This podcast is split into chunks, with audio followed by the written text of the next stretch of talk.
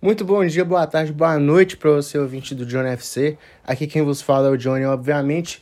Sejam bem-vindos ao EP de número 36 do nosso querido, amado, respeitado, tudo de bom que você imaginar do nosso podcast, tá bom? Hoje nós vamos falar da 13ª rodada das eliminatórias para a Copa do Mundo aqui na América do Sul. E amanhã eu vou falar da, da Europa, que vai ter a repescagem, e amanhã eu explico melhor para vocês, tá bom? Aquela coisa sempre, segue a gente no Instagram, dê sugestões de temas, interaja conosco e mande pros seus amigos. Beleza, é, eu vou começar pelo, pela ordem, tá? Que foram os jogos. Jogos de mais cedo até o último jogo, que foi Chile e Equador. O primeiro jogo de hoje foi Bolívia e Uruguai. E a Bolívia meteu 3 a 0 na seleção celeste. Dois gols do Arce e um do Marcelo Moreno, centroavante do Cruzeiro.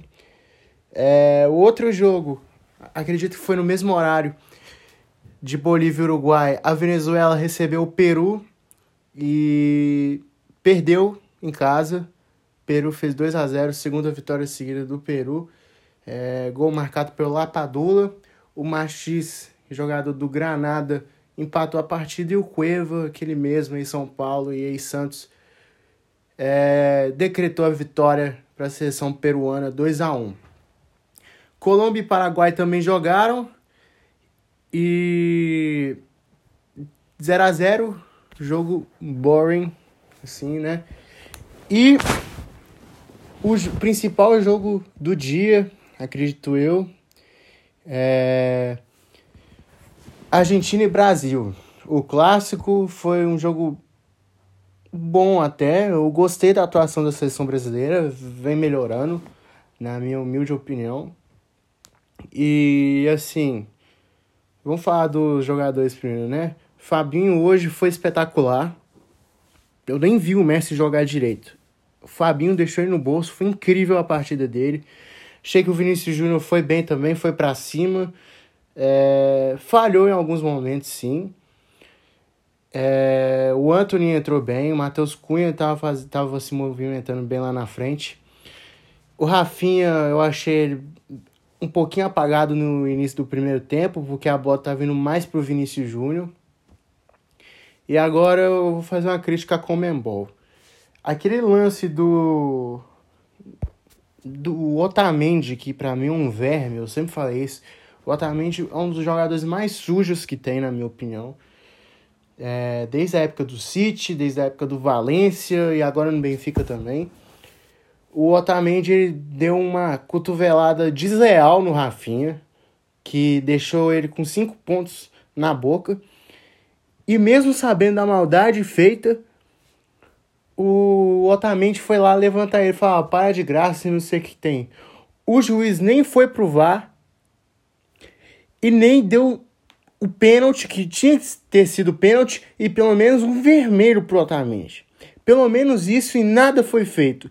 E agora eu te pergunto, se fosse pra Argentina contra o Brasil, ia ser dessa forma? O meu cu que seria. O meu cu. Eu daria minha bunda se fosse contra o Brasil. E se, se isso acontecesse contra o Brasil.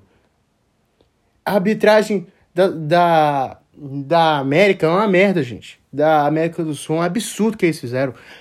Principalmente no início do jogo, que o Romero foi de tudo quanto é jeito pro Vinícius Júnior, atropelou ele no meio do caminho, o juiz não deu falta. Não acho que. Assim. Não acho nem que deveria. O Romero deveria tomar um amarelo naquela ocasião. Não acho que ele merecia. Mas pelo menos a falta era merecida. E assim, a torcida da Argentina foi também muito respeitosa, na minha opinião, principalmente no hino. Eu entendo que é um clássico, eu entendo que é a maior, é, maior rivalidade de seleções do mundo, provavelmente, o clássico das Américas, enfim, não sei o que tem. Mas só que vaiar no hino nacional, eu acho uma falta de respeito, é, não acho bacana. Assim, mesmo se, mesmo se aqui no Brasil o pessoal torcesse, é, vaiasse contra a Argentina na hora do hino, eu ia achar também uma merda. Eu não ia gostar, eu não ia, eu não ia aceitar esse tipo de, de comportamento.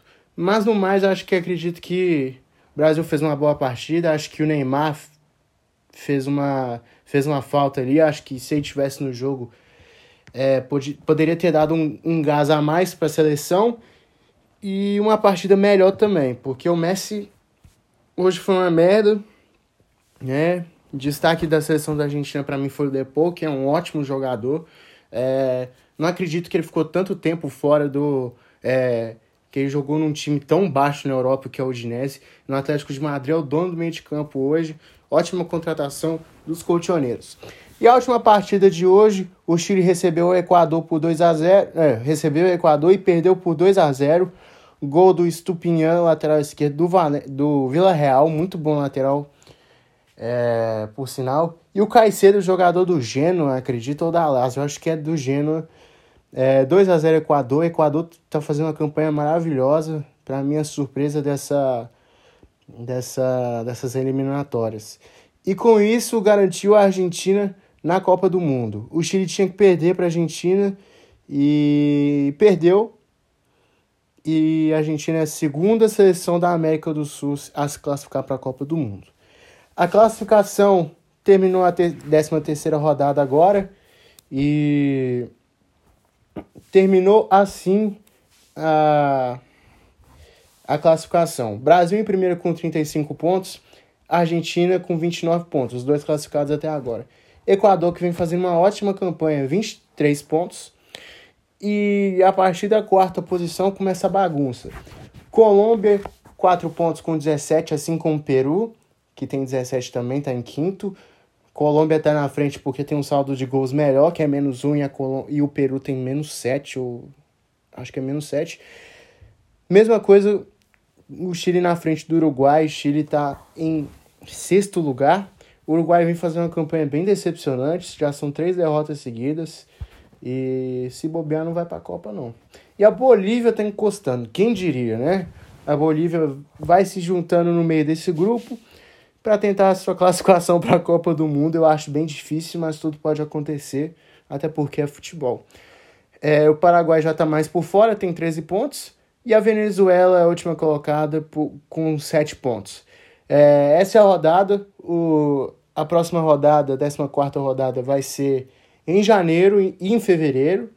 É, vai ser mais cedo pelo fato de da Copa ser em novembro e tem que ser resolvido tudo rápido e o coronavírus atrapalhou tudo. Aí eu já não coloco culpa na FIFA nem na Comembol, sim, o coronavírus, mas também colocar a Copa em novembro é, é brincadeira, né?